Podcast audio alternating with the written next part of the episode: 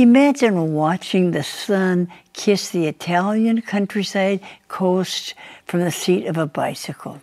If that sounds like your dream vacation, then this month's adventure article will really please you. We'll be biking through the scenic landscapes of Tuscany, Italy, where a company called iBike Tuscany provides bicycle tours between the cities of Florence and Siena.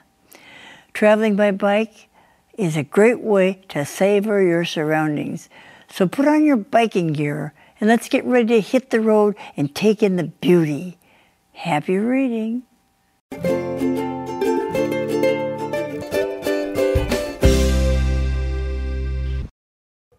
Well, are you ready for a bike ride? Andrea is, right? Yes, I am ready to go biking. Where are we going, Andrea? well, we are going to Tuscany, Italy. That's right. Oh, that sounds terrific. You know, I have to be honest though, when I think of Italy, I think of food, of course, because I love to eat, but this is this article is not about food. It's about taking a bike ride. And are you into that? Are you into taking bike rides? I do enjoy biking. Mm-hmm. I enjoy a, a, short one hour or two hour bike ride mm. here in Taipei. I live by the river. It's nice to bike along the river. And I have been on day trips, like a biking trip for a day, but never on a very long biking trip. Well, have you been to Europe before, Andrea? I have been to Europe, but not biking. My brother okay. actually biked all around Europe. He took three months to bike around the entire continent. Well, let's get him on the show we too. should. His opinion.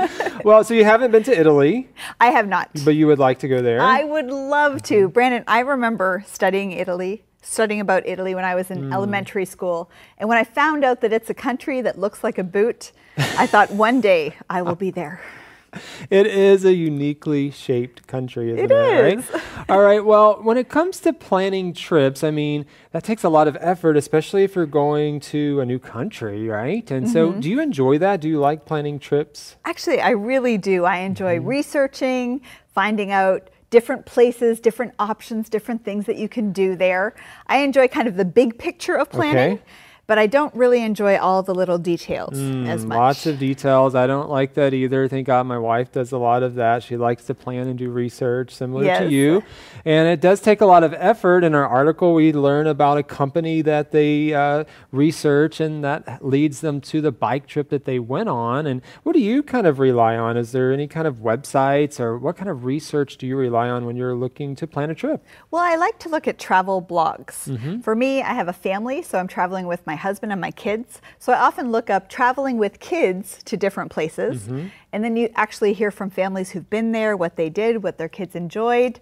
And then I also let my husband do a lot of the planning. All right, just pass that along, right? Exactly. The part you don't like. Well, Andrea, if you could explore just one place on Earth, where would that be? I would like to go to Palau. Oh. I've been to Micronesia before, to a small island called Yap, Y-A-P. But I thought after going there, I want to go to Palau to see the breathtaking beauty mm. there, uh, to swim in that lake of jellyfish and just to kayak through those. Wait, did you say jellyfish? Yeah. Do they sting you? No, it's actually the, one of the only lakes in the world where jellyfish will not hurt you, so okay. you can swim. Important point there. All right. That's true.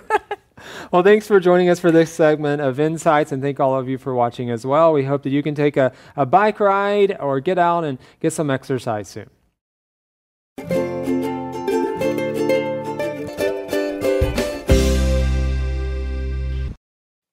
Wait!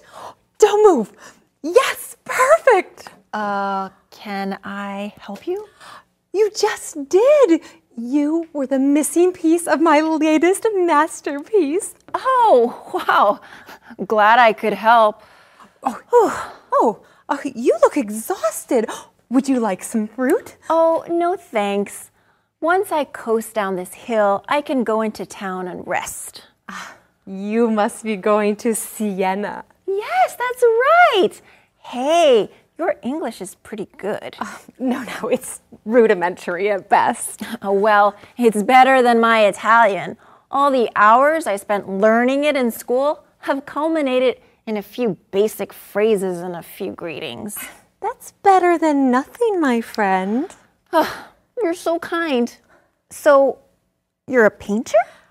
It's just a hobby. I love painting at this time of day. I've been trying for eons to capture that special shade of blue right after the sun sets. Hmm. Well, it looks like you nailed it. Not quite. It's, it's a special kind of blue, you know, content to bring the day to a close and yet tinged with the melancholy of saying goodbye. Uh, I didn't know there was even a color for that. There's a color for everything. Just look around. Everything sings with color and life. Hey, how long will you be in Italy, traveler? Oh, three more days after tomorrow. Perfect! You must come to my home and visit. In fact, why not tonight? That sounds great! But what about your painting? Oh, it was the painting that led me to you. It's unfinished, just like new friendship. Here, why don't you keep it? Wow, really?